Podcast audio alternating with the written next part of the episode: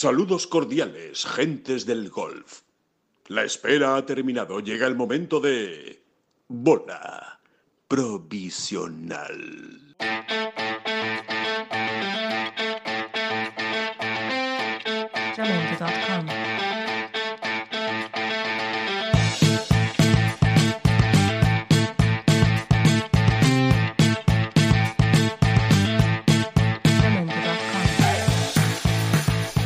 Hola, ¿qué tal? Muy buenas a todos y bienvenidos a una nueva edición de Bola Provisional, el podcast eh, de Ten Golf donde analizamos todo lo que ha sucedido en las últimas horas, en los últimos días, en los torneos de golf eh, profesionales, amateurs y por supuesto las noticias, ¿no? Que, que ya les digo que hoy el lunes viene caliente, ¿eh? viene con, con muchas noticias, con muchas novedades, con cancelaciones de torneos, con temas que vamos a abordar en profundidad, como el Andalucía Valderrama Masters, qué pasa con el Andalucía Valderrama Masters después de ese anuncio del Reino Unido de exigir la cuarentena de 14 días para todos los eh, todas las personas, ¿no? todos los visitantes que vayan de España a, Inglaterra, al Reino Unido. En definitiva, vamos a, vamos a hablar de todo eso un poco y por supuesto vamos a analizar lo que ha sucedido este fin de semana, esas dos pruebas importantes del circuito europeo, el British Masters, el Betfred British Masters con victoria de Renato Paratore y el 3M Open eh, del PGA Tour en Minnesota que ganó Michael Thompson. De todo eso vamos a hablar, pero eh, ya les anuncio que lo que vamos a tener nada más empezar pues va a ser una entrevista con el campeón, con el gran campeón de este fin de semana, con el italiano Renato Paratore, que nada, en un minuto lo saludamos y, va a estar con nosotros, así que un honor y un lujo para esta bola provisional. Antes, saludo a, los habituales, a los sospechosos habituales de esta bola provisional, eh, David Durán y Oscar Díaz. David, ¿qué tal? ¿Cómo estás? Muy bien, muy bien. Encantado de tener a Renato con nosotros, que es otro de... Bueno, parece que se van pasando el testigo los italianos. Al principio era Mateo Manasero el que no cumplía nunca años. ¿eh? es, es, una de las máximas del golf mundial. Y ahora es Renato Paratore. Siempre están por debajo de los 25 años los dos. Así que encantado, encantado de tener a alguien tan joven y, y fresco como Renato Paratore. Muy bien. Y Oscar Díaz. Oscar, ¿qué tal? ¿Cómo estás? Pues encantado de tener tan ilustre invitado, un, español adoptivo, ¿no? Porque eh, a nosotros, yo creo que a los, italianos los sentimos muy, muy cercanos y más cuando tienen unos lazos tan estrechos con, España como en este caso. Sin ninguna duda. Así que nada, vamos a saludarlo ya. Creo que en algún punto, en algún sitio de Birmingham se encuentra ya Renato Paratore para el siguiente torneo del circuito europeo, pero lo mejor es que lo, lo cuente él mismo. Renato Paratore, Renato, ¿qué tal? ¿Cómo estás? Hola, hola a todos. Todo, todo muy bien.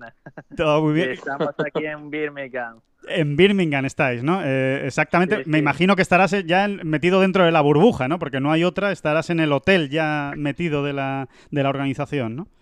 Sí, correcto, sí. Estamos cerca de Birmingham porque si estamos en el hotel, yo estoy aquí en el hotel del campo y podemos solo salir para jugar y volver eh, a la habitación eh, para estar dentro y comer. Sí. Mm -hmm. No podemos salir. Claro. Eh, bueno, lo primero, muchísimas gracias, Renato, por estar con nosotros ah, en, en, esta bola de. Nada. De verdad, muchas gracias y enhorabuena, enhorabuena por esa victoria. Me imagino que todavía saboreándola, ¿no? Y disfrutando, ¿no? De, de ese, de ese triunfo, no sé si esperado o muy inesperado. Sí, gracias. Eh, no, la, la verdad que He empezado este año bien, sí, y uh -huh. está jugando bien. También en Austria el torneo después del lockdown, el primero ha sido bueno, uh -huh. eh, regular, top 15 y la verdad, a ver, no se puede decir que he ido ahí sabiendo de ganar 100%, pero estaba jugando bien, he empezado bien el primer día y al final eh, llegó. Oye, eh, hay que decir que Renato Paratore, a, aparte de ser profesional del golf, es un gran amante del golf. O sea, es un loco del golf. Siempre que puede, le verás jugando al golf. Entonces, mi, mi, mi, pregunta era, Renato, ¿es posible que tú seas el jugador con más vueltas de golf durante el confinamiento? Porque además creo que te has cogido en Dubai, ¿no? Y allí has podido jugar más o menos, no sé, seguro que hay días que has jugado hasta 36 hoyos, a lo mejor, ¿no? Sin apuras. Sí, muy loco por el golf. Qué bueno. No, sí. eh, a ver, cuando durante el confinamiento podía solo estar en casa y salir por la compra, pero hemos empezado a volver a jugar antes de Italia y de España y en este mes que hemos estado que he estado ahí en Dubai la verdad sí he practicado mucho los primeros días sí hacía 36 hoyos pero lo sabía lo sabía. Primeros dos días sí después eh, todo normal Claro, claro. Has comentado que, incluso eso tú crees que te ha podido ayudar, ¿no? Porque has, tenido la oportunidad además de jugar con, Guido, ¿no? Con Guido Migliosi, que, es, vecino tuyo en, en Dubái y habéis montado ahí unas partidas a cara de perro, ¿no? Hay competición pura y dura, ¿no? Sí, a ver, sí. La, la verdad que sí hemos elegido del mes de práctica y de jugar mucho en el campo más que practicar porque al final cuatro meses parados necesitábamos eh, ir al campo, competir y la verdad que competir eh, en, estando en casa con un tío de tu nivel eh, del tour que hay que hacer pocas, la verdad que es muy bueno porque te exige hacer un buen resultado y la verdad que hemos entrenado bien. ¿Quién ganaba más, Renato? Yo creo que, bueno, muchos eh, un poco él, un poco yo, pero al final alguna más él. ¿eh? ah, sí, ¿eh? alguna más él. Ah, sí, bueno. sí, sí, Bueno, no, no pasa, tú se lo, se lo, cambias por el British Master, no tienes ningún problema, ¿no? Eh, Correcto. claro, claro. Renato, uno de tus grandes objetivos en esta gira entiendo que sería el, el US Open, ¿no? ¿Cómo, cómo, cómo sientes ya el, el, tener, hombre, no, no, vamos a, no vamos a adelantarnos demasiado, ¿no? Pero, pero sí, desde luego, que tienes casi un pie, podríamos decir, en el US Open de, de Winged Foot de, de Nueva York. ¿Cómo, ¿Cómo ves esa posibilidad de jugar el US Open? Sí. A ver, eh, sí, está en muy buena posición. Eh, no sé si está ya 100% o no, pero seguro es un buen paso. Y bueno, ahora voy a jugar seguro las próximas 13. Y sí, después eh, el US Open, eh, después eh, dos semanas después Valderrama creo y, la verdad sí que saber que estoy cerca de jugarlo es muy bueno porque claro, un grande es otra cosa y es muy bueno saberlo. Ah, oye, Renato, ha habido una imagen en el torneo que ha, sorprendido especialmente y ha sido verte pegar el, hierro aquel, no sé, supongo que me parece que estáis pegando en alto y que, que incluso hacía viento a favor, pero en aquel par cuatro corto, poner con un hierro la bola en el green mm, tranquilamente, eh, no deja de sorprender. Eh, eh, en realidad hay que decir que es que Renato está ya casi en niveles de chambó, de, de, pegada. No, no, sé, no, sé, si, no tanto, ¿no? No tanto, pero no estás tan lejos, ¿no? Sí, sí, bueno, a ver, yo creo que ahora sí es una distancia bastante buena de, largo, yo creo sobre 2,80 por ahí y que la verdad estoy a gusto con esta y sí, este Hierro 2 eh, le he dado más ¿eh? porque sabía que había darle uno duro para llegar, pero sí, eh, tengo este Hierro 2 en grafite que sale bastante fuerte. Oye, Renato, has, has, jugado dos Junior Ryder Cup y supongo que una de las cosas, de las pequeñas eh, pegas que has podido encontrar a tu victoria es que tus puntos no cuenten ¿no? para la lista de la Raider. ¿Te da un poquito de rabia o piensas, confías en tus posibilidades de cara al año que viene? Ah, bueno, confío siempre, pero claro, sería mejor no si contaba, pero bueno, tampoco no puedo pensar en eso, no soy, soy contento con, eh, con la victoria y ya eso me, me dará esa victoria, me ha dado otras oportunidades eh, que ya estoy muy contento con eso. Em, eh, Renato, para, para, que, para que lo entienda un poco la gente, ¿cómo es esa eh, relación tan estrecha ¿no? que hay entre los golfistas italianos y los golfistas españoles? ¿no? Prácticamente se puede decir que sois una que sois una piña, ¿no? que sois un mismo grupo, ¿no? os movéis juntos muchas veces, no todos, ¿no? pero que sí la mayoría os estáis siempre, siempre juntos y, y tú, por ejemplo, yo creo que tú hablas más español que italiano en tu día a día, ¿no? Prácticamente. Eh, mucho más, mucho, mucho más. Estando siempre, sí, no, a ver, eh, trabajo con eh, mi manager, mi caddy son españoles. Claro. Y claramente un mi caddy cada día español. Y sí, tengo muchos amigos aquí en el tour españoles que yo creo que italiano españoles por lengua parecida, por co costumbre de, de hacer todo es muy similar, ¿no? Eh, no es como igual un sueco que es igual diferente, ¿no? Y uh -huh. más parecido, sí, por eso. A ti no te importa, a ti no te importa que tus victorias las metamos dentro de los españoles, ¿verdad? Una victoria más para pa España, no, no, pasa nada, ¿no? No, no, no importa. vale, vale, pues que sepas que eso lo, lo, vamos a ver. Por cierto, una, una curiosidad, nos contaba eh, tu Cadi precisamente, eh, Javier Herbiti, Javier Viti, eh, que en Austria hicisteis una pequeña corrección, una modificación en el adres, ¿no? En la, en la postura, en la colocación delante de la bola, que parece que te ha dado bastante consistencia, ¿no? Eh, ¿Nos la puedes explicar un, un, poco, más o menos, cómo ha sido? Sí, sí, la, la, verdad sí que yo siempre he puesto la bola al taco, uh -huh. pero en este último tiempo la ponía casi fuera de la cara y eso me, no me daba mucho espacio ¿no? a la hora de pegar. Eh, eh, y le, le intentaba poner más al centro y la verdad he caído sí, ya mucho mejor. Perfecto. Oye, eh, Renato, quizás es una tontería preguntártelo, pero el gran objetivo de la Ryder en, en Roma, en Italia, es, bueno, es, es, para ti, son palabras mayores, ¿no? Es quizá de lo principal en los próximos años, aunque uno siempre piensa en seguir evolucionando y eso queda todavía lejos, pero tú tienes que estar allí, ¿no?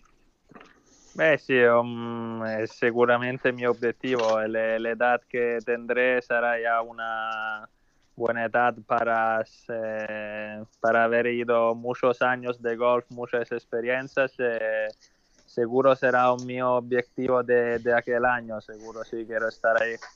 Oye, como, como buen romano, eh, se, se, va, se va a hacer la Ryder, ¿no? En, en, en, Roma, no va a haber problemas, ¿no? Aunque hay algunos que todavía siguen diciendo que puede haber alguna duda, eh, tú imagino que A ver, yo no, no, tengo dudas ahora, también con un año más, yo creo que todavía mejor porque un, un, evento así grande, mejor tener un poco de tiempo más, ¿no? Para prepararlo a tope y creo que lo van a hacer eh, todo bien, sí. Perfecto.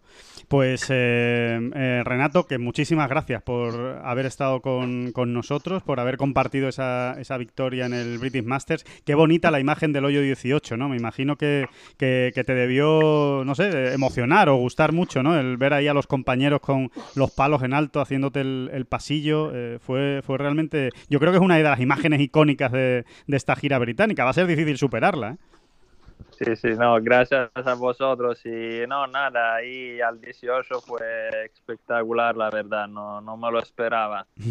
fue, fue muy, muy emocionante ver, ver a todos ahí, a amigos eh, y también el mítico Miguel Ángel Jiménez, ¿no? Que, es un ídolo de siempre y la verdad de todos todos muy muy grandes que han venido y también ver mi madre en el móvil no no me lo esperaba, ha sido guapo. Muy, pues la verdad es que sí, muy, muy bonito ese, ese final de torneo, victoria importante, uno de los torneos eh, con caché ¿eh? en el... Oye, hay que, hay que decir que, que Miguel igualó en, en, aquel uh -huh. en este torneo, igualó los 706, ¿no? De Sam Torrance y que hay que decir también que Renato Paratore con 23 años lleva 160. Así que sí, sí. Cuidado, cuidado, Miguel, cuidado Miguel con Renato. Exacto, cuidado con Renato, que, que, va, que va muy serio a, a por ese, a por ese récord. O sea que mm, sí. perfecto. Bueno, pues lo dicho, Renato, que muchísimas gracias, mucha suerte en los próximos torneos. Ojalá te podamos ver en Valderrama, ojalá se pueda hacer ese torneo y, y te, poda, y te podamos esperamos. ver ahí cara a cara. Y por supuesto verte en el US Open en Nueva York. Claro, sí, sí, esperamos, sí. Muy bien. Vale. Pues nada, muchas bien. gracias. Gracias. Un abrazo, Renato. Un abrazo. Un abrazo, gracias. Hasta luego, chao. Hasta luego. Chao.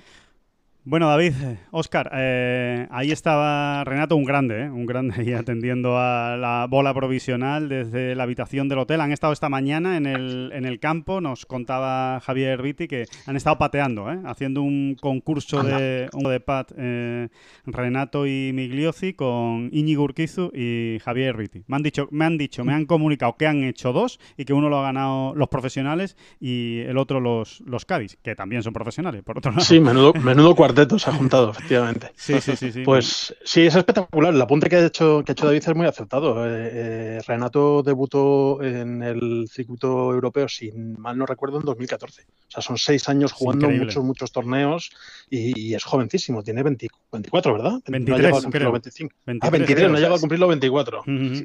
Oscar, si están bien los datos de la página de European Tour, ya jugó en 2012 un torneo de European Tour. Ah, en 2012. ah, alguna invitación de como amateur, claro. Exacto, con 15 o 16 años, ya, bueno, pues tipo Mateo Manasero, ¿no? O sea, ya estaba jugando, ya jugó uno en 2012, es increíble. Este lleva 160 torneos con 23 años. y luego, esto, esto que hemos dicho, de verdad que no es una manera de hablar o una gracia más o menos graciosa, a la redundancia, eh, es que es impresionante la afición que este hombre eh, eh, desprende, ¿verdad? Alejandro, sabes que le ves. disfruta, disfruta. Cómo disfruta en cada sesión de, casi de calentamiento y de entrenamiento en la calle de práctica, un lunes cualquiera, un martes cualquiera de torneo, le ves y está, sobre todo lo que está es feliz, contento. Es un tipo que, disfruta su profesión.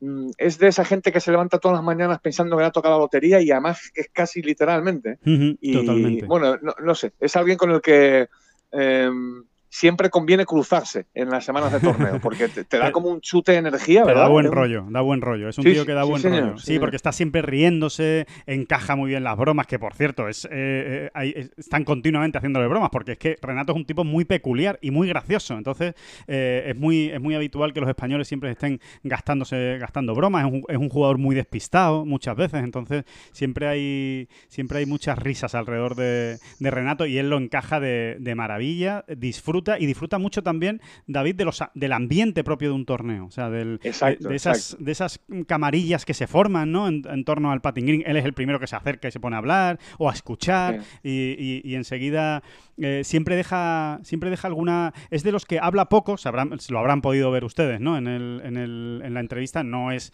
eh, una de esas personas que se enrolla mucho hablando, es, eh, va cortito y al pie, pero siempre suele dejar alguna frase de estas lapidarias que se queda todo el mundo mirando y diciendo, ojo, ojo lo que acaba de decir Renato, ¿eh?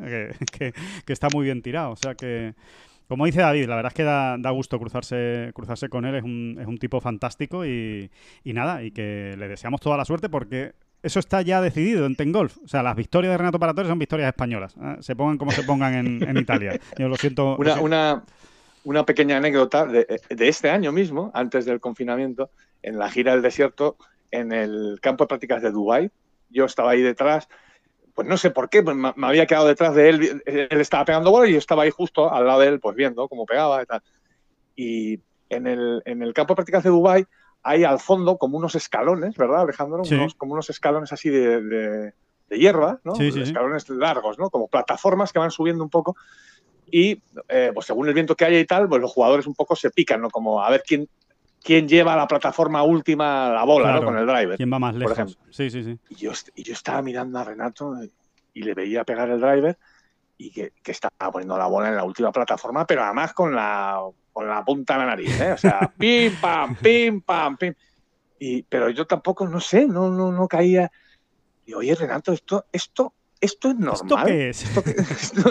¿Esto que, estás haciendo es muy normal? Porque esa última plataforma hay que decir que está reservada normalmente a los Álvaro Quirós y a uno más. A los grandes pegadores, sí, sí, sí. Y, este se la estaba volando prácticamente. Y, entonces me miró y se partió de las risas, ¿no? Como diciendo, ah, amigo, te has dado cuenta, ¿no?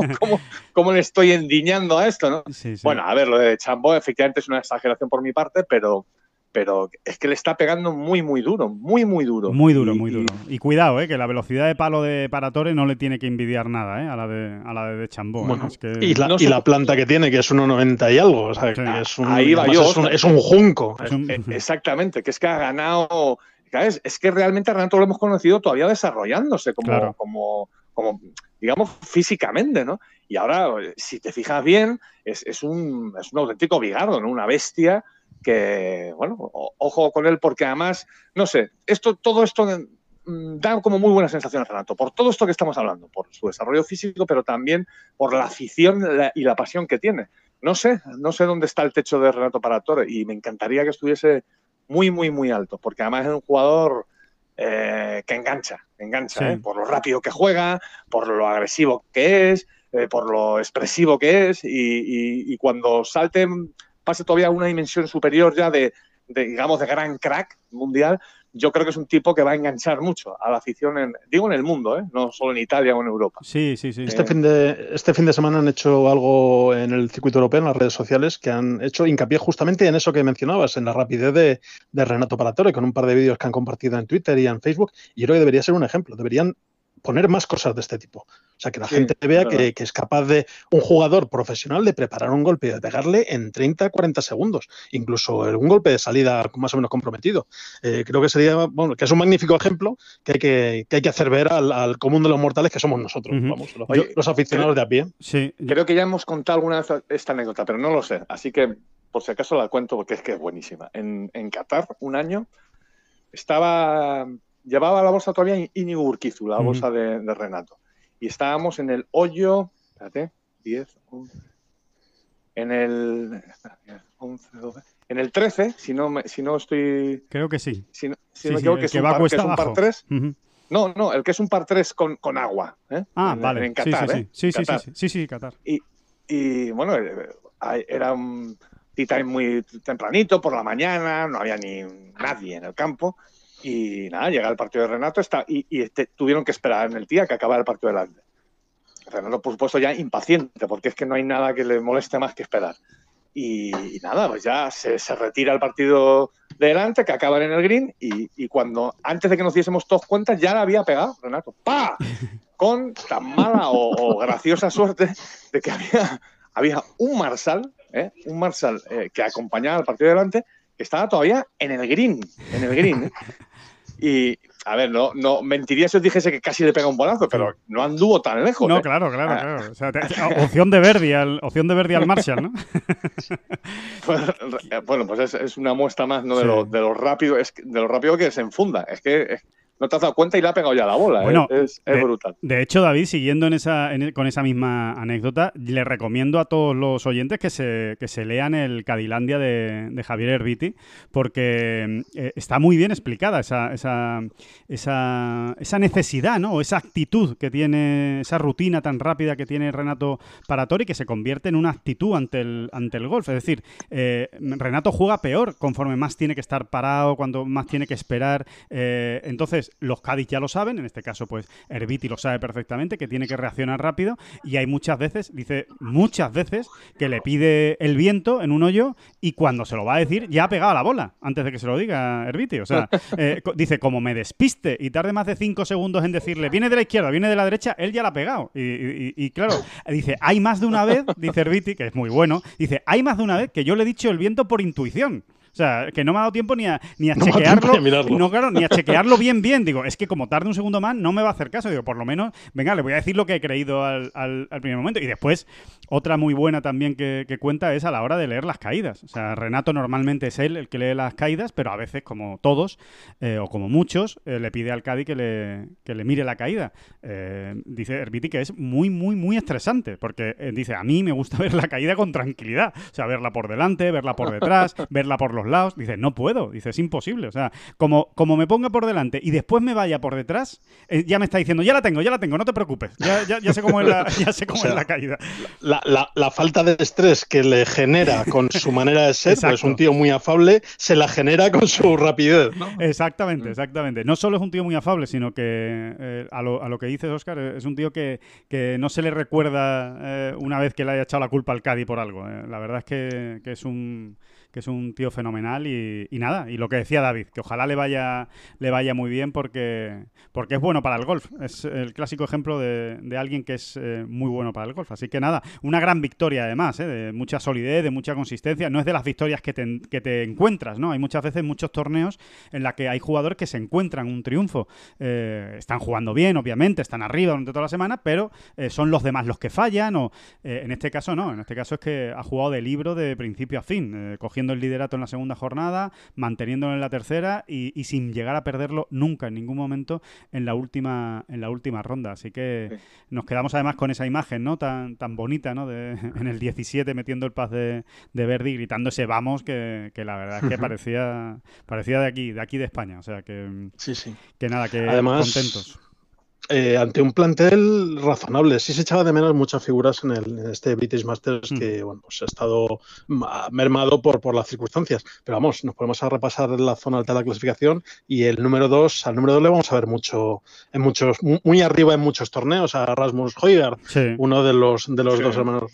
Justin Harding es un jugador habitual ya en campeonatos del mundo y que está sumado, bueno, Robert Rock, pues un clasicazo que eh, nos descubre que no solo es bueno enseñando, sino que sigue estando ahí arriba cuando, cuando tiene la semana fina o cuando decide jugar incluso. Eh, bueno, Andy Sullivan, Oliver Fischer, en fin, había un plantel más que, más que razonable. Echamos de menos pues que un, un español no encadenara cuatro vueltas eh, consecutivas, hubo, hubo brillo, hubo momentos, sobre todo el comienzo de, de la Razaba, gran primera vuelta, eh, y luego también esa buena noticia protagonizada por por Álvaro Quirós, que, que reseñabais en, en, una de las primeras crónicas. Jiménez también metido en la pelea en los primeros días, en fin. Eh, bastante... la, vuelta, la vuelta de Otaegui también, ese 65 exacto, que se hizo exacto. Esa remontada para meterse en el, en el corte, eso es. Sí, realmente solo nos faltó a uno, ¿no? A uno metido en la pelea ahí hasta el final.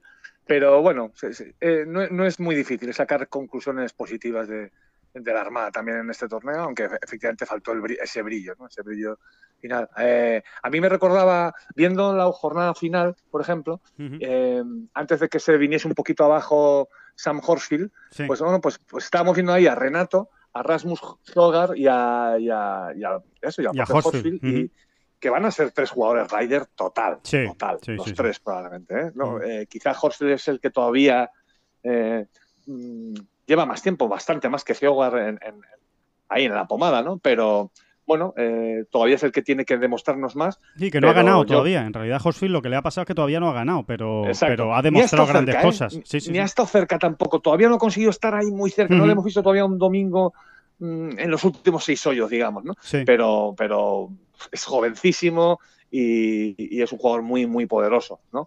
Y yo creo que estos tres son pues parte del futuro del equipo europeo de la Ryder, por ejemplo. Algo raro tiene que pasar para que no estén en una Ryder. Sí, sí, sí, totalmente. Sí, y en el caso de Paratore concretamente es que es jugador Ryder total, total. Creo que Europa se va a enamorar de este jugador cuando eh, aquellos que todavía no le hayan descubierto, ¿no? Eh, que yo creo que son muchos los que sí, eh, se van a enamorar de él porque es un jugador muy, muy, muy Ryder. es un escenario para él casi perfecto, ¿no? Y no, solo, no solo por lo que puede aportar en el campo y la pasión esa que tiene, sino también por, el, por ese buen ambiente ¿no? que siempre ha caracterizado a Europa y que con Renato está asegurado, ¿no? Por todo, lo mires por donde lo mires. Sí, eh, vamos a ver qué ocurre esta, esta semana. Ya hablaremos ¿eh? el, jueves más eh, detenidamente del Hero Open, que, es el siguiente, el segundo torneo de la gira británica, que se juega en Birmingham, como ya han podido escuchar.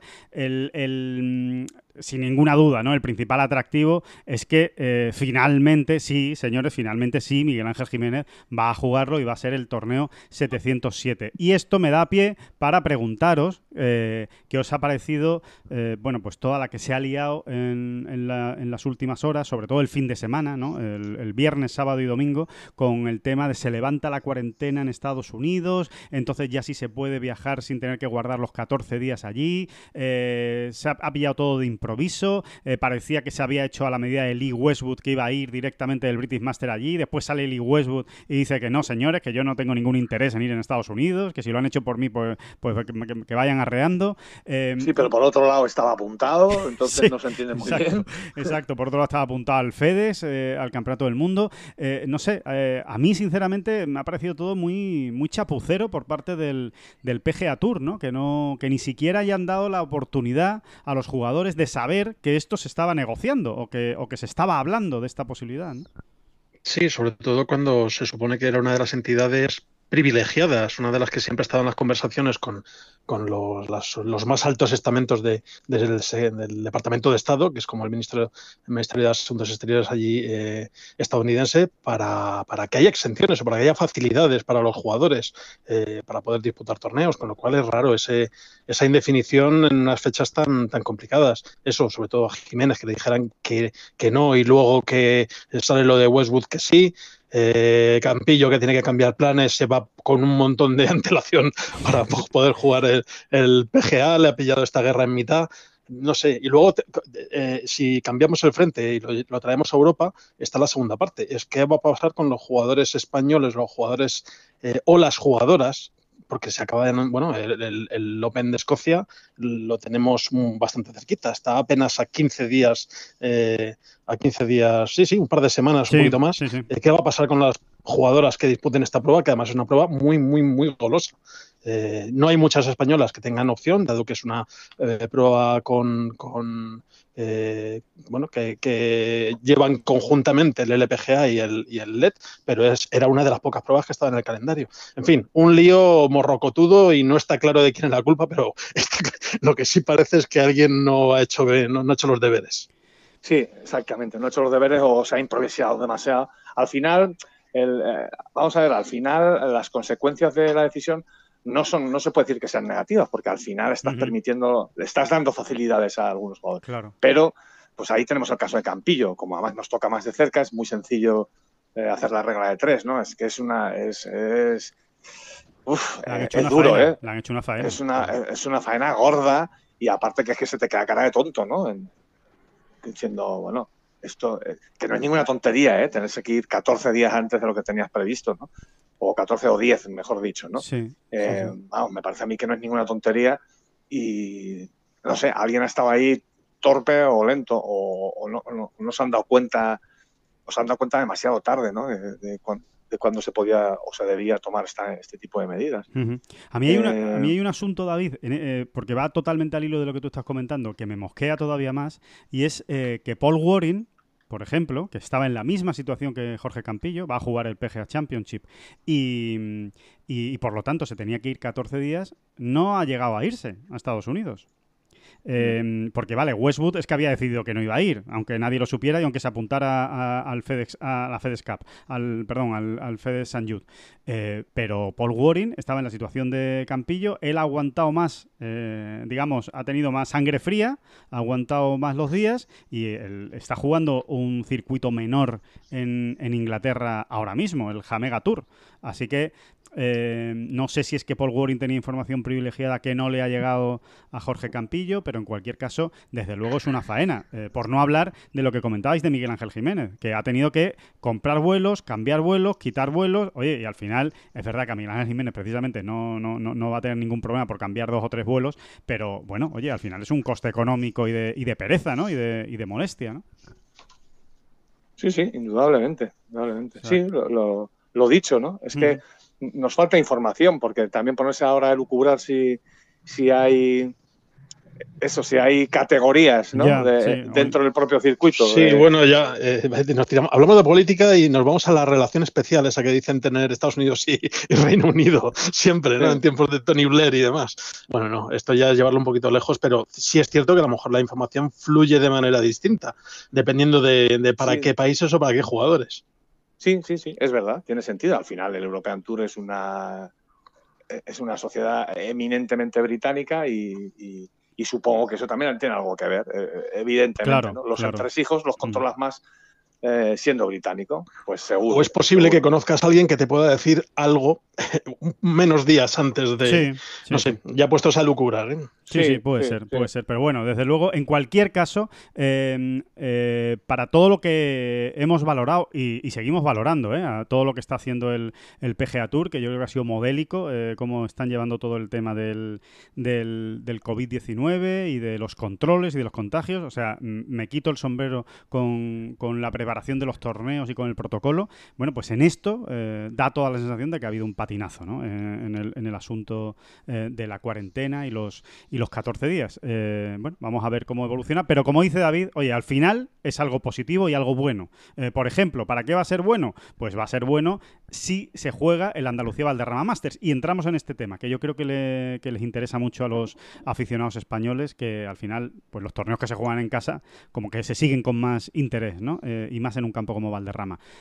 ¿Qué es lo que pasa con el Andalucía Masters de, Valderrama? Bueno, el hecho de levantarse la cuarentena de Estados Unidos era una ventaja. ¿Por qué? Porque, como recordarán, dos semanas después de Valderrama se juega el US Open. Con lo cual, todo el que tuviera opciones de jugar el US Open era imposible que estuviera en Valderrama si tenía que cumplir la cuarentena de 14 días. Levantada esa cuarentena, oye, pues se abre la puerta a que alguien, por ejemplo, Sergio García, pueda venir. Eh, vamos a ver si viene o no viene. No, no va a ser fácil que venga, ¿eh? porque la situación sigue siendo complicada pero eh, por lo menos eh, ya no tiene ese impedimento, lo cual es una buena noticia para el Andalucía Masters. Pero ahora vamos con la, con la otra parte, ¿no? Eh, con la última noticia, ¿no? La noticia de última hora de este fin de semana, de esa cuarentena precisamente de 14 días para todos los visitantes de España que vayan a viajar al Reino Unido, pues eh, evidentemente ha sido un mazazo, un mazazo importante para el Andalucía Masters, eh, que ya os digo que si se jugara la semana que viene o dentro de dos semanas,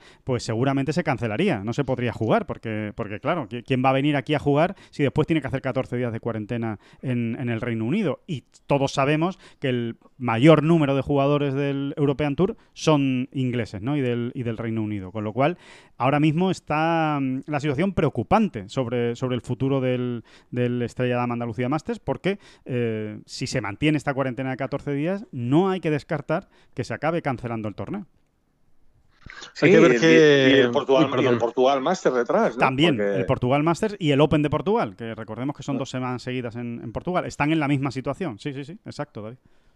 Sí, sí, es, es, es, bastante complicado. A ver, yo creo que aquí hay que volver a, a, lo de siempre, ¿no? Mm, creo que queda bastante tiempo, o sea, todo el mes de agosto entero, para ver cómo evoluciona, porque solo va a depender de eso, es que es única y exclusivamente va a depender de esto, de cómo, de cómo evolucionen los rebrotes en España. ¿eh? Eh, eh, esto está clarísimo.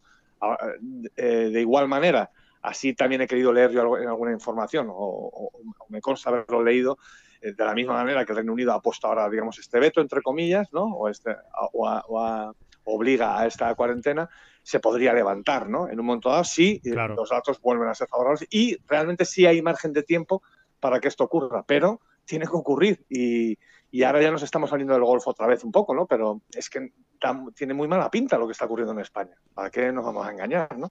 Eh, mm, no sé, no sé qué medidas. mira, a mí os voy a confesar una cosa. A mí el hecho, la noticia que salió, me parece que fue ayer. Eh, del tema este de los, ¿cómo se llama? Los, uf, lo diré. Eh, los que siguen la pista del COVID. Los rastreadores. Rastreadores. rastreadores, exacto. Sí, sí, sí. Eh, el tema de que el ejército se haya metido ahora ahí em, va a echar una mano eh, tanto a nivel estatal como también comunidad, comunidad autónoma.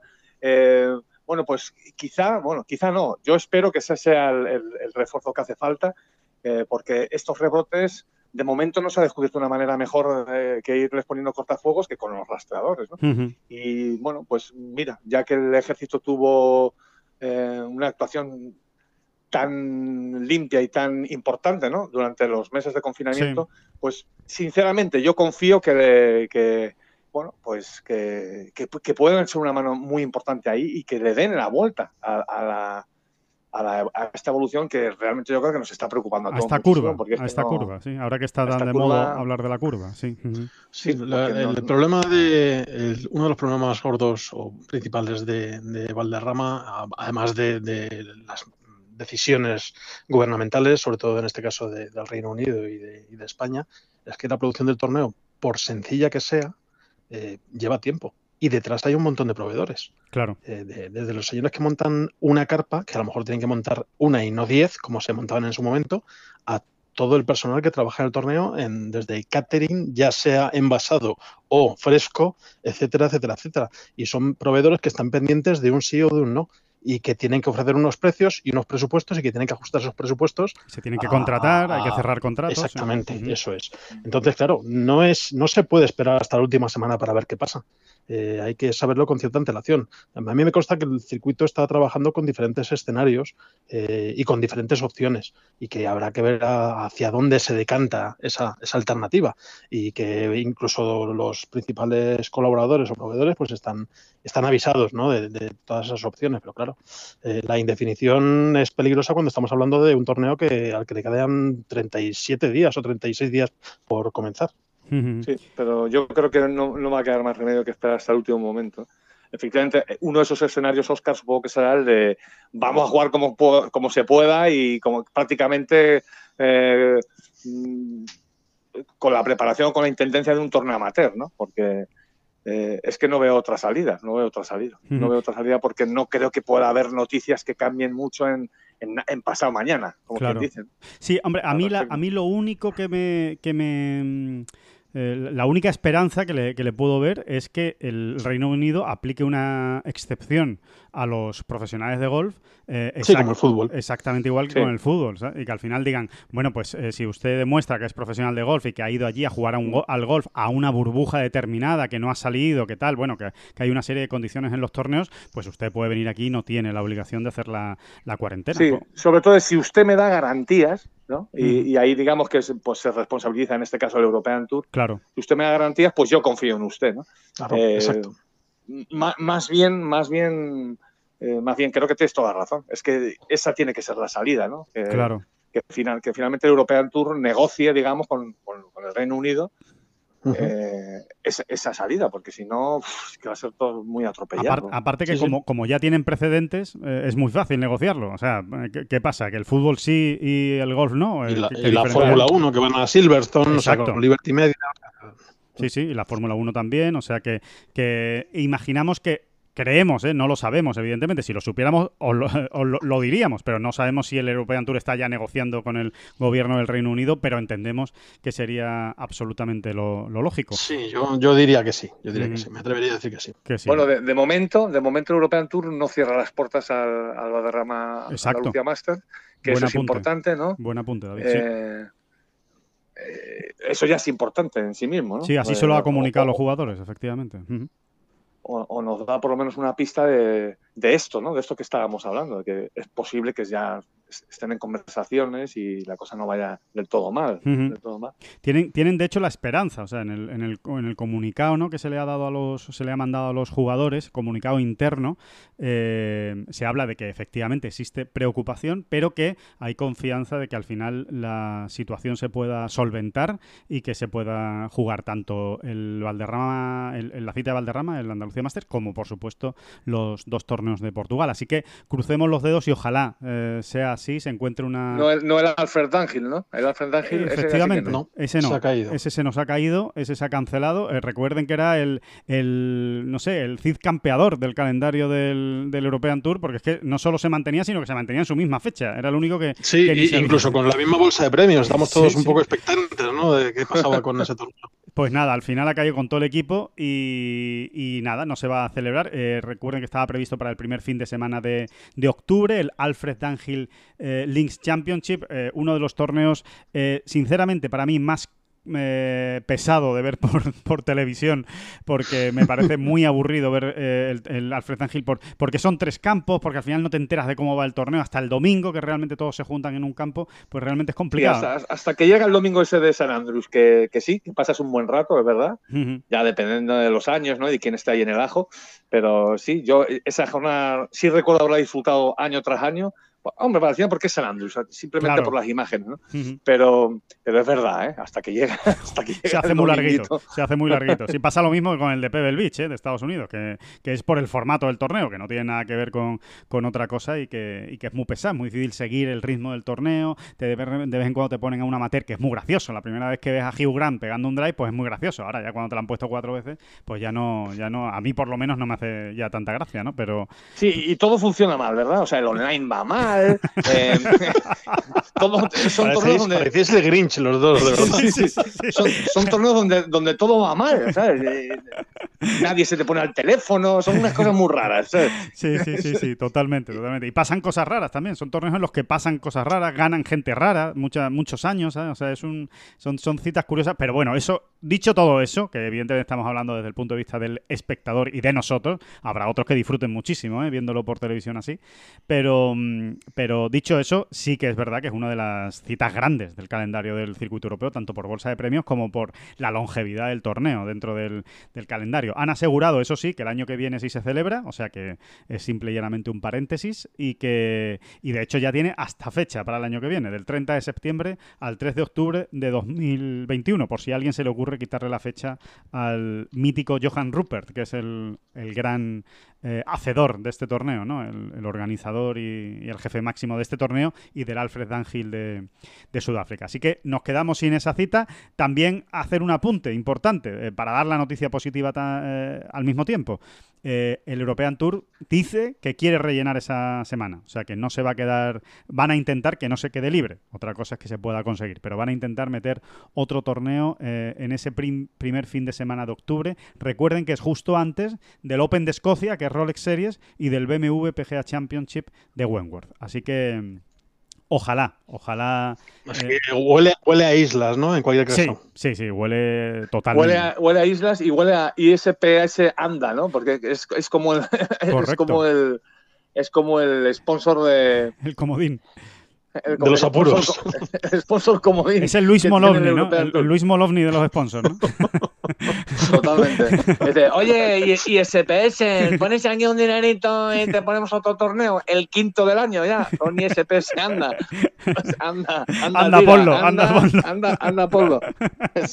Efectivamente, pues eh, nada. No, nos riamos, no nos riamos. hablando en serio, y menos mal que está, ¿eh? Además te hace una labor la fundación del ISPS Anda espectacular. Sí, sí, sí, sí, sí, una, una cosa no quita la otra. Así que, eh, bueno, esas son las noticias. ¿eh? Hasta aquí podemos decir que es el capítulo noticia que, como ven, ha sido eh, muy, muy jugoso, muy jugoso en, las últimas horas. Y lo que queda, lo que queda, ¿eh? porque vamos a seguir hablando de todo esto en las próximas. Oye, hay, otra noticieja por ahí curiosa, cuanto menos. Y es que en esta semana, en el en el Hero, ¿cómo se llama el torneo? De Hero Open, Hero Open. Hero Open, exacto, en el Hero Open eh, vuelve Thorbion Olesen, por lo menos está apuntado. Ah, pues sí, sí, sí, sí, sí, sí.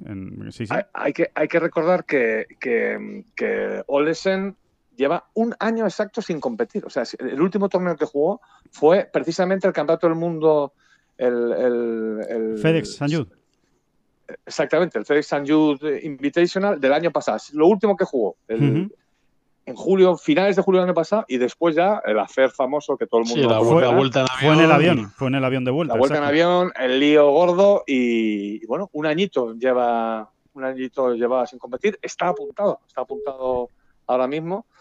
Y bueno, todo indica que va a jugar. Así que. Sí, hay que decir, por cierto, eh, David, que, em, que, el PGA Tour, uy, el PGA Tour, perdón, el European Tour le ha levantado el castigo, porque no estaba jugando por un castigo del European Tour, vamos, que, había suspendido, digamos, de militancia, ¿no? En el European Tour a, a Olesen bueno, pues eh, se lo ha suspendido porque todavía no ha habido resolución eh, judicial, precisamente porque a causa de la pandemia ha habido muchísimos retrasos en los juzgados, obviamente de todo el mundo, en el Reino Unido también, y, no iba a haber una sentencia por lo menos hasta el año que viene. Entonces, para no perjudicar tanto a, a Olesen, que finalmente puede ser perfectamente eh, declarado inocente ¿no? de, los, de los hechos, pues el, el, European Tour entiende que con un año ya es más que suficiente de, castigo y a la espera de la sentencia, pues eh, le ha levantado cautelarmente, digamos, la, la, sanción que, había impuesta sobre el danés. Así que eh, es un apunte fantástico, David, porque va a ser una de las cosas a, seguir. Estamos hablando mucho de cuatro meses sin competir, cuánto tiempo sin competir, a ver cómo vuelve, a ver cómo vuelve, pues a ver cómo vuelve Olesen, ¿no? Después de,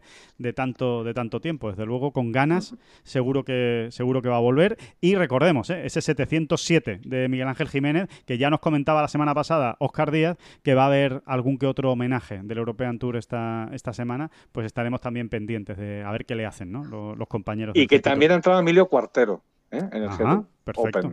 Bien, buen, Así que, bueno. Buena suma. otra novedad, otra novedad para la Armada, una novedad para la Armada refrescante. Muy bien. Em, vamos a Estados Unidos, eh, ¿os parece? Repasamos el, el, PGA Tour y sobre todo, bueno, Rafa Cabrabello y, y Michael Thompson, ¿no? Eh, otra, David, otra de esas eh, grandes historias del, del golf, ¿no? tanto, tanto tiempo después y, y vuelve a ganar. un jugador que durante tiempo estuvo desaparecido, después volvió, con una historia personal curiosa también y, y complicada y, con una victoria importante, importante y, solvente, ¿no? Por decirlo de alguna manera. Sí, sí, y un perfil de jugador que, abunda mucho en el PGA Tour. Me refiero al sentido de la calidad que hay, ¿no? Al final, ¿no? Y que es verdad que Michael Thompson lleva siete años sin, sin ganar, ¿no? Y sin prácticamente acercarse tampoco, ¿no? y, y, hay que ver la manera en cómo ha dominado este torneo, que es una cosa apabullante, ¿no? Y nos vuelve a dejar otra vez con la con esa con, ese rostro estupefacto diciendo que hay que ver cómo es el golf, ¿no? Porque es que, eh, insisto, un jugador que ni se ha puesto prácticamente para ganar, que lleva siete años sin hacerlo, y llega una semanita, se pone segundo después de hacer un 64 el jueves y desde ahí ya todo para arriba, todo para arriba. A liderar, liderar, liderar y la manera en que gestionó la última jornada, con una paz y una tranquilidad y una bueno, bueno y sobre todo un gran juego, ¿no? Sí. Sí, sí, eh, maravilloso, grandísimo pateador y si sigue pateando así en los greens de Memphis, pues va a haber que tenerlo en cuenta. No sé cómo, cómo va a responder él al, éxito, a la victoria. Cómo va, a digerir y, demás, ¿no? Pero, pero sí, sí, efectivamente, ¿no? Michael Thompson estaba ahí. Y en el lado... de momento... Sí, Oscar, perdona. No, no, adelante, adelante. No, te iba a decir que en el lado opuesto Tony Finao, ¿no? Eh, una semana más, ¿no? Y un, y un domingo más que, que sale con opciones de, de victoria y, y, no remata, ¿no? Eh, eh, se, se, le está haciendo bola, ¿eh? A, a Finao el, el asunto y esas cosas siempre son preocupantes, ¿verdad? Pues completamente. Siempre se ha dicho que Tony Finao eh, debería tener ya, pues no digo los mismos torneos de, o sea, ir a torneo por año, pero, pero casi. O sea, para todo, para lo que bien, lo bien que juega y, y lo arriba que le vemos en tantos torneos, eh, tiene muy, muy, pocas victorias. Eh, sí, sí, la verdad es que. Pues creo que el de ayer ha sido su 30 top 10 una auténtica burrada en, el. Sí, sí, 30, 30 top 10, sí, sí, sí, exacto. vamos, eh, eso mismo se decía de Harrington hace muchísimos años, cuando se hinchaba a hacer segundos puestos, terceros puestos y ganaba pocos torneos y luego ha tenido, un, mira qué palmares tiene. Así que, bueno, no voy a compararlo los dos, evidentemente a final le quedan unas cuantas cosas por, por ganar antes de ponerse a la altura del, del irlandés, pero bueno, sí es cierto que, que de momento uh, es de esos jugadores a los que se le pone el asterisco, ¿no? De, de a ver, en las circunstancias, en, la, en, las, en, las, jornadas decisivas, ¿qué pasa con Finau? Claro. Sí, la verdad es que Finau también lleva sus tiempos, ¿no? Tampoco fue un jugador mega precoz de estos que tipo Matthew Wolf, ¿no? O Morikawa sí. y, o Speed, ¿no? O el mismo Justin Thomas. No, él entró un poquito más tarde y quizá él lleve sus tiempos y sus ritmos, ¿no? Quizá, vamos, yo es que estoy absolutamente convencido, ¿no? De, de que de que son dos, dos clics ¿no? los que tiene que cuadrar para que pase a ser un jugador, ya no te digo, no te digo yo que para que ganar tres o cuatro torneos al año, pero sí para ganar regularmente, porque es que es un poderío su golf en todas las parcelas que asusta, ¿no? Y, y, la verdad es que no, no tiene ningún sentido. Sí. Ayer, de hecho, empezó la vuelta espectacular con dos verdis en los tres primeros hoyos, parecía que se iba a comer el mundo por fin, y luego no, luego volvió a trancarse. Ayer anduvo mucho mejor que el domingo en el Memorial, por ejemplo. ¿no? Sí. Estuvo ahí, realmente todavía lo tuvo pues, prácticamente hasta el final, o tuvo sus, algunas opciones abiertas, y en la hora de la verdad, en los seis últimos hoyos, pues tuvo, él se fabricó unas magníficas opciones de Verdi, ¿eh? que, esas se las fabricó él, ¿eh? no se las puso nadie ahí, no se las regaló nadie, eh, y, y, luego falló los pads, ¿no? Pads de dos metros y medio, de tres metros, que bueno, pues es que ahí está, es que ahí está, ¿no? Lo sí. que define a un ganador yo de todas maneras le vi mucho mejor ¿no? que en el Memorial. Da la sensación de que lo que le falta es abrir la lata, ¿no? Y, y una vez él se convenza de eso, ¿no? Igual le resulta ya más fácil eh, el, el, conseguir las, las victorias. Pero desde luego lo que dice David, ¿eh? es un jugador con una calidad eh, extraordinaria. No se va a una Ryder Cup sin haber ganado eso un solo es, torneo fácilmente. O sea, Exacto. hay que ser muy bueno. Y ni se está en el top 20 del mundo con regularidad. Y top 10, que, que ha estado durante muchos, muchas semanas Tony Finao. Así que, bueno, si os parece, despedimos el, el resumen o el, o el, balance de este 3M Open. Cada de Rafa. ¿no? Exactamente, Oye, os, Minnesota os cuento, con Rafa os, Cabrabello. Sí. Antes de, antes de empezar con Rafa, que creo que vamos, conviene extenderse, sobre todo por la vuelta final, y creo que qué mejor que vosotros, os cuento una batallita pequeña de Michael Thompson. Por favor. Michael Thompson, cuando se pasó a profesional, bueno, llegó a ser número uno amateur en 2008 y luego se, se pasó a profesional, consiguió eh, la tarjeta en 2011 y bueno, tampoco es que fuera, se ganaba bien la vida, pero bueno, tampoco es que fuera de los que destacaba muchísimo. Y entonces jugaba aquí y allá. Y, cuando jugó un torneo como amateur en el, en el PGA Tour, eh, le metieron el ranking mundial eh, como Michael X Thompson, porque no sabían cuál era su, segundo nombre. ¿no? Allí en Estados Unidos casi todo el mundo tiene segundo nombre y nadie se le ocurrió preguntarle, o yo que sé por qué le pusieron Michael X Thompson. Total, que años después se va a jugar a, Tailandia, el, torneo este que, por ejemplo, ha ganado Sergio García, Italian Golf Championship, y quedó tercero. Y vuelve a, a mirar el ranking mundial de Internet y ve que, ha, perdido dos puestos en el ranking mundial. Dice, pero leche. Y por lo visto es que eh, aparecía dos veces, estaba duplicado en el ranking mundial. Estaba con Michael, con su nombre completo, que no me acuerdo exactamente. Ah, sí, Michael H. Thompson. Y el Michael X. Thompson seguía dando vueltas por ahí por el mundo y le habían apuntado los puntos a su primer yo. Con lo cual, bueno, pues es, de alguna manera, eh, eh, creo que es una buena imagen de este jugador que pasa bastante desapercibido durante muchísimo tiempo y nos ha pasado esta vez, nos ha sorprendido que haya, se haya hecho con esta victoria después de siete años casi perdido o al menos eh, bastante difuminado. Sí, y además dando, insisto, ¿no? O sea, mostrando una gran talla de jugador, ¿eh? O sea, porque es que, mm, por lo menos esta semana, yo, no es que yo siga mucho a Michael Thompson, pero eh, es que lo comparas, por ejemplo, con Richie Werensky, ¿no? Que hasta con él prácticamente hasta el final, ¿no? Ahí, ahí. Y sinceramente, eh, pues te quedas con Michael Thompson, ¿no? En cuanto a las... poderío, ¿no? Sí, ya no, es, ya no es que la pegue durísimo, sino que es que no hace nada mal. Eh, ha, hecho algunas sacadas de banker de un mérito espectacular, sobre todo la que hizo ayer de 17 metros. Sí, exactamente, el 16 desde 37 metros. Ese, bueno, que estamos hartos de decirlo, porque es verdad, ¿no? Que es el golpe más difícil que hay en golf. Eh, eh, de qué manera lo hizo y en qué momento, ¿no? Pues estaba jugando el torneo realmente, o, tenía que apuntarlo ahí y de hecho lo apuntaló ahí. Esa sacada es de, es de, mega crack, ¿eh? Pero la que hizo el 18 el sábado, eh, que con la bola no muy bien puesta en el bunker y el más mínimo error se iba a ir al agua, eh, se había ido al agua de salida y salvó un par impresionante, ¿no? Creo que es un jugador que realmente sorprende, ¿no? La, la, talla, ¿no? Que tiene, las pocas fisuras, ¿no? Que tiene en el juego. Sí, sí. A mí me ha encantado. Y luego cómo patea. Es que es una auténtica burrada. él, de hecho, él dice, ¿no? De hecho, él dice, ¿no? Que es su gran arma, ¿no? su gran arma. No sé si tenía en, golpes ganados en el green, no sé si eran más siete y pico, o sea, una barbaridad con respecto al, al field. Vamos, esta estadística que tienen en el PGA Tour, que es bastante significativa. Es una barbaridad su dominio sobre los greens esta semana.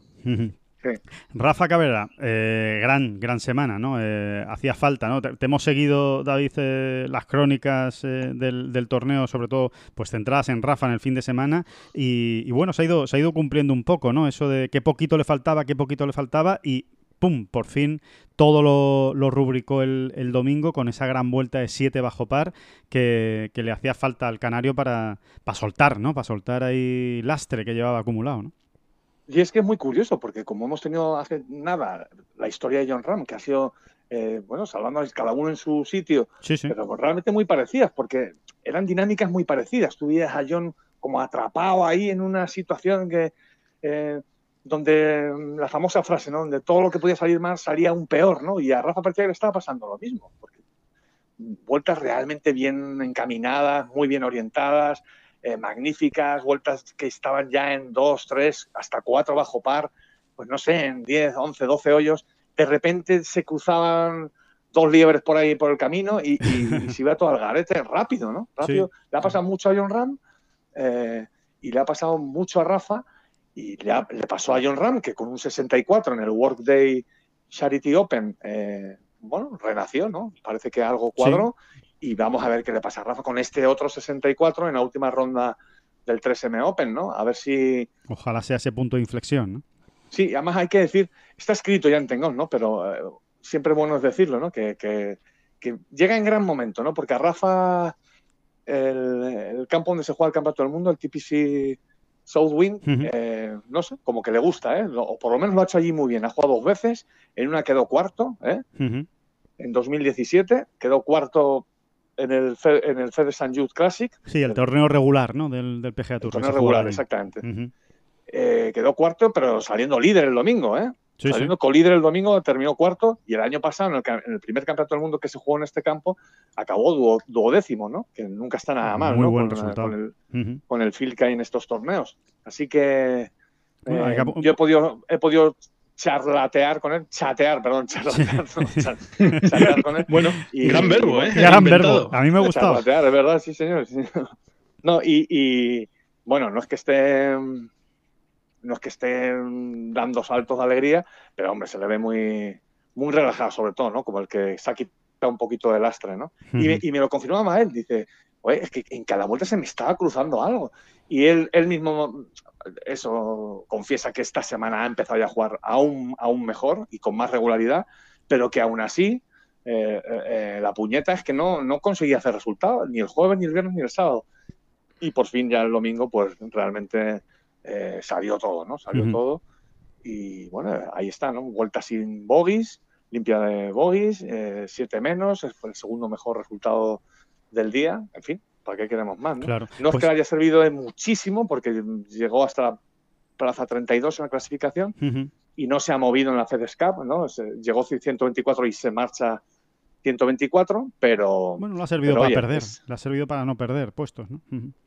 Sí, sobre todo eso, ¿no? Lo que decíamos de John en su día, ¿no? Uh -huh. Que eh, lo que tenga que venir, ¿no? Que parece que ahora apunta apunta a algo muy bueno. Sí, pues eh, queridos eh, participantes y jugadores de Tengo the Game, ahí tienen el nombre sobre la mesa que acaba de poner David Durán con Rafa Cabrabello para esta semana. Que recuerden que hay torneo también en el FedEx Cup y, y oye, parece un buen candidato, ¿eh? ¿eh? Suena bien, desde luego, por todo lo que acaba de comentar precisamente David, por el juego de Rafa y por cómo se le da este campo y por el precio. Cuidado, que eso también es importante. ¿eh? Rafa va a tener un buen precio en el, en el sitio que está ahora mismo en el ranking mundial. Va a tener un buen precio para The Game. Así que, bueno, ahí está el nombre de Rafa. Seguro que va a ser uno de los jugadores más seleccionados por, por nuestros jugadores. Bueno, eh, vamos acabando. Eh, si os parece, a mí eh, me gustaría simplemente por recordar que, bueno, al fin y al cabo, tenemos el Campeonato del Mundo esta semana, ya hemos dicho, ¿no? Hablaremos eh, profundamente el jueves, le dedicaremos el programa al Campeonato del Mundo y al Hero Open y hablaremos de todo y del número uno y de, y de John Ram y demás. Pero sí quería eh, hacer una, un último apunte eh, respecto a un reportaje que publicaba eh, la semana, esta, esta misma, bueno, la semana pasada concretamente, a principios de la semana pasada, eh, David Durán en Tengolf y que yo creo que es eh, interesante. Y como vamos a hablar de eso, vamos a hablar del ranking mundial el próximo jueves, simplemente por apuntarlo, eh, que eh, es impresionante, ¿no? Cómo está de igualado el ranking mundial ahora mismo en el, en el, en el mundo del golf, eh, que, bueno, lo escribías, ¿no? Es, es, el, es el momento, la, situación de en todo el momento, comparando por los años, ¿no? Por finales de año, que más igualado, que menos distancia hay, ¿no? Entre el número 1, el 5, el número 1, el 10 y el número 1 y el, y el 15, ¿verdad? Sí, sí, sin lugar a dudas. O sea, es una tendencia que viene ya de, no sé, digamos tres años para acá, sobre todo, ¿no? Y, y, es así, es así. Yo creo que esto no hace más que crear afición. Lo único que faltaría ya puestos a pedir es que Tiger fuese uno de los grandes implicados claro. también, ¿no? Uh -huh. eh, bueno, con Tiger nunca se sabe, ¿no? Porque ahora te gana dos grandes y, y ya está, ya está ahí. Y, y aunque no quieras, se, se, te pone número uno, número dos del mundo. Sí, sí. Pero, sí. pero, pero sí, sí. Yo creo que es de esas situaciones que, que crean afición, porque todo parte de un comentario que hizo John Ram aquí en el podcast, ¿no? Dijo, es que ahora mismo hay entre 5 y 15 jugadores, dijo, entre 5 y 15 jugadores que, que, podrían luchar por el número uno. Y claro, uno se puede pensar en, entre 5, los 5 los vemos claros, ¿no? 5, 6 los vemos claros. Uh -huh. Pero a 15, sí, sí. y luego sí, te pones a repasar y dices, oye, que sí, que sí, entre los que están todavía por llegar pero que ya están llamando a la puerta, entre los que ya se fueron pero que pueden regresar. Y ojo, eh, ojo que, que sí, que al final que te sale una 15. lista uh -huh.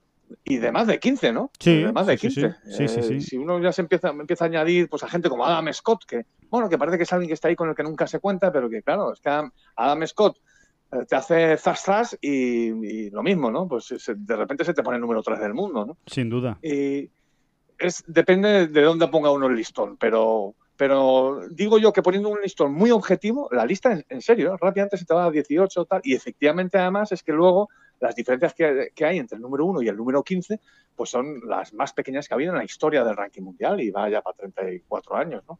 Han superado ya los 34 años. Así que efectivamente las fluctuaciones son más bestias en cuanto uno de esos 15 o de esos 20, 25 primeros pega un pelotazo, pues la cosa se comprime y, bueno, eso, ¿no? Que lo, estamos viendo, ¿no? O sea, todos los candidatos que hay y bueno, quizá nos gustaría ahora tener más calma ¿no? en el número uno, ¿no? que, que, a John le durase más, ¿no? pero yo creo que John tiene... Más mérito le da, más mérito le da a los que llegan al número uno. Habiendo, habiendo tantos candidatos posibles a llegar, tanta igualdad, más mérito es que, esté ahí un español y que sea, y que sea John y ojalá, ojalá, ojalá le dure. ¿eh? Ya, ya hablaremos, ya, ya el lunes explicaremos exactamente eh, todas las cuentas ¿no? para, para ese número uno del mundo, que eh, simplemente anticipamos ¿no? que Rory McIlroy y que Justin Thomas son los dos que le podrían arrebatar ese, ese número uno a John esta, esta semana, pero desde luego está preciosa. El, ranking mundial de golf está muy bonito, hay muchísimos jugadores, hay todo tipo de edades, hay todo tipo de generaciones y, va a ser muy interesante, sobre todo en estas dos semanas seguidas, que se reparten muchos puntos, que tenemos un campeonato del mundo y después el PGA Championship, con lo cual eh, va a haber que hablar mucho de, esto y, nos lo vamos a pasar muy bien. Eh, Morikawa, sin ir más lejos, si gana en, Memphis, si gana el campeonato del mundo, se pone cuarto del mundo, ni más ni menos. Así que eh, imagínense cómo está, cómo está esta clasificación. Pues, eh, y que ahí está, y que ahí está la maldición, ¿no? El, cada campeonato del mundo que llega, hay que decirlo, y esta semana lo diremos, y ya lo estamos diciendo, ¿no? Y también llega en un buen momento eh, para romper esa maldición, ¿no? Por ejemplo, John Ram parece que llega en un grandísimo momento, a ver si de una vez por todas el golf español consigue su primer campeonato del mundo, ¿no? Que es empieza a ser ya algo eh, extraño. ¿no? Sí, sí, sí, Es raro, es raro, desde luego. Pues eh, muy bien, eso lo iremos contando esta semana. El jueves volvemos a tener una cita con todos ustedes. Muchas gracias por, por estar ahí escuchando esta bola provisional. Eh, hemos tenido a Paratore, hemos dado un repaso a todas las noticias y ahora mismo pues ya nos vamos esperando a que, bueno, pues a, darles un poquito más de información, ¿no? El próximo jueves de, de los torneos de esta semana que son muy interesantes. Así que nos despedimos despedimos ahora. Oscar Díaz, muchísimas gracias por estar con, nosotros. A vosotros siempre. Y por supuesto, David Durán, eh, muchas gracias por estar ahí. Y... No, no, no, no, no, no, no, no. Muchas gracias a usted. usted.